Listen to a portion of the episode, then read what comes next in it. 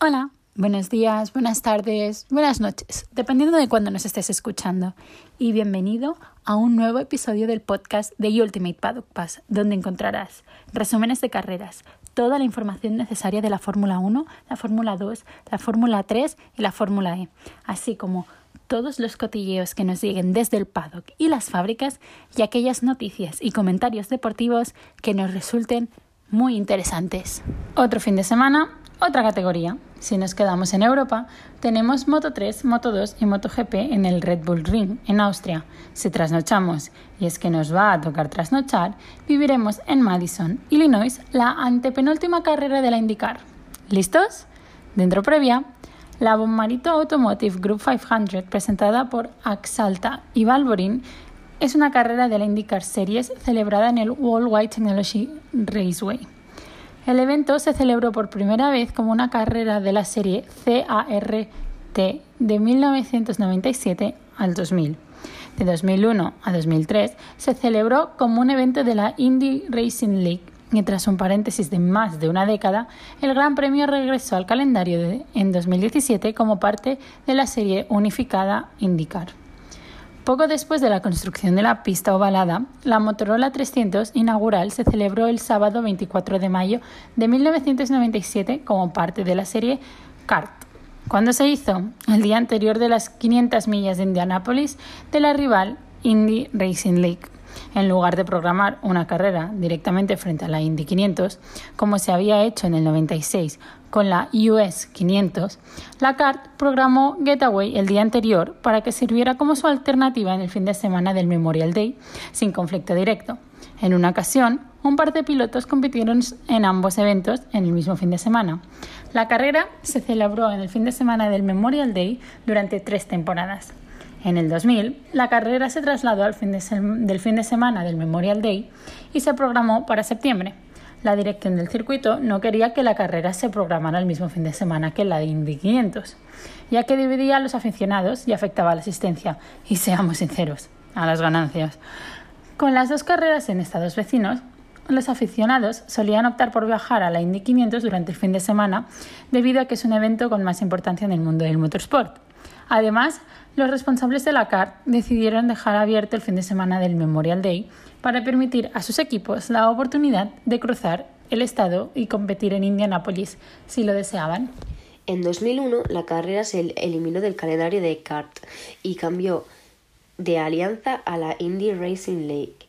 La distancia se cortó y la carrera pasó a, llamarse Gate Indy 250. El evento sufrió un descenso continuo de las asistencias. El evento se abandonó por completo después de 2003. Después de una nueva gestión de las instalaciones en 2012, los rumores comenzaron a circular sobre la reactivación del evento en la ahora unificada IndyCar Serie. En 2015, la pista fue aprobada como instalación de pruebas eh, y en enero de 2017 se diseñó un acuerdo de, de varios años con Gate Motorsport Park y el Bumarito Automobile Group.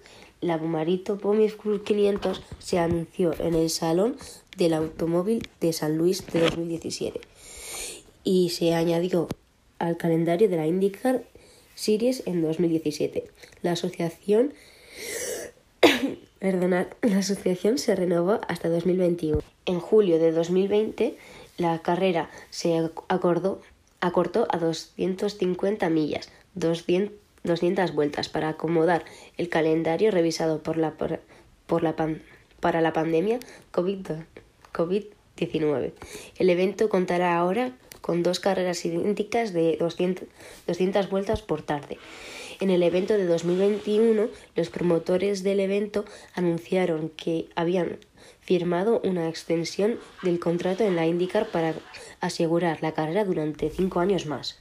El año pasado la carrera ganó Joseph Newgarden, convirtiéndose así en el piloto con más victorias en este circuito, con, total, con un total de tres.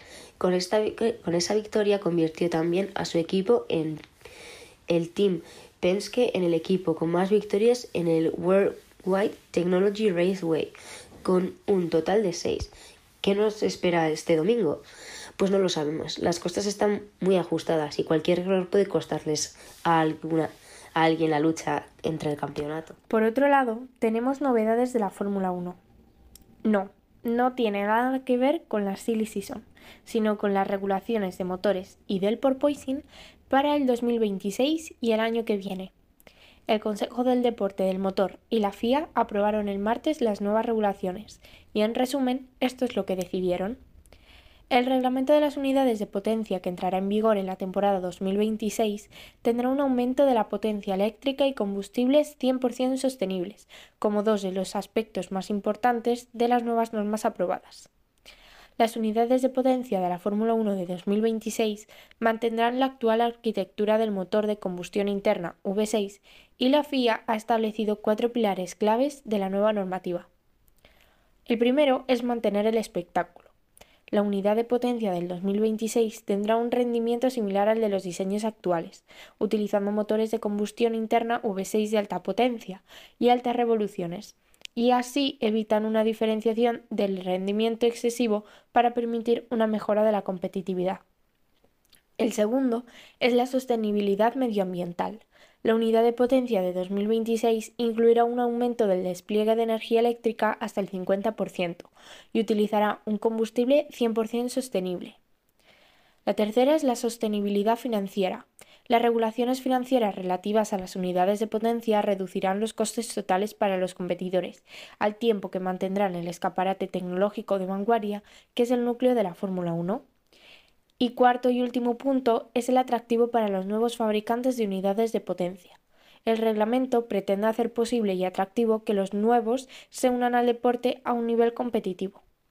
En la normativa de 2026 se eliminará el actual elemento de calor de la unidad de motor generador, o MGUH, y se aumentará la potencia de los sistemas de recuperación de energía de las unidades de potencia a 350 kilovatios. Según la FIA, se ha llegado a esta normativa mediante una consulta conjunta entre la FIA y los fabricantes de motores de explosión, tanto los ya existentes como los nuevos. El presidente de la FIA, Mohamed Ben Sulayem, se refirió al acuerdo sobre la normativa, diciendo que la FIA sigue impulsando la innovación y la sostenibilidad en toda nuestra cartera de deportes del motor. El reglamento de las unidades de potencia de la Fórmula 1 para 2026 es el mejor ejemplo más destacado de esta misión. Eso en cuanto a las unidades de potencia, pero lo que nos interesa más a corto plazo es que se aprueban los reglamentos de 2022 y 2023 sobre el porpoising y el bottoming. El Consejo Mundial de la FIA también ha aprobado cambios en los reglamentos técnicos del 2022 y el 2023, diseñados para abordar tanto la cuestión del porpoising aerodinámico como las normas de seguridad para los aros de rodadura. Con respecto al porpoising, se ha aprobado que desde el Gran Premio de Bélgica de este mes hasta final de la temporada habrá cambios para redefinir los requisitos de rigidez del tablero y los patines en torno a los agujeros de medición del grosor de los coches. Además, los cambios ya señalados por una directiva técnica emitida a los equipos antes de las vacaciones de verano. A partir de 2023, mientras tanto, se introducirán los siguientes cambios. Los suelos se elevarán a 15 milímetros. Se aumentará la, altura de la garganta del difusor. Se aumentará también la rigidez del borde del difusor. Y se exigirá un sensor adicional para controlar mejor el fenómeno del porpoising.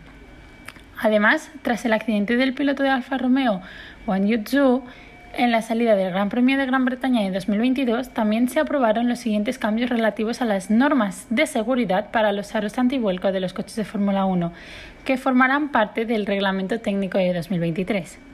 Se exigirá una parte superior redondeada en el aro antivuelco, lo que reducirá la posibilidad de que se clave en el suelo durante un accidente.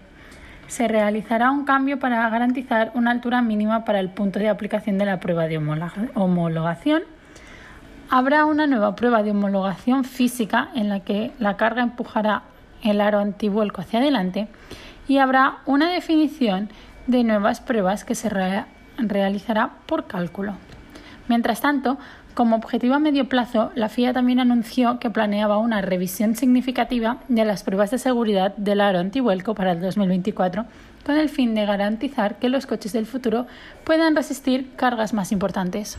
Y eso es todo por hoy. Volvemos en el próximo episodio con el resultado de la Indy y esperamos que con novedades de la Fórmula 1. Pero no os preocupéis, que arrancamos motores pronto porque nada estamos en Spa. Nos oímos pronto.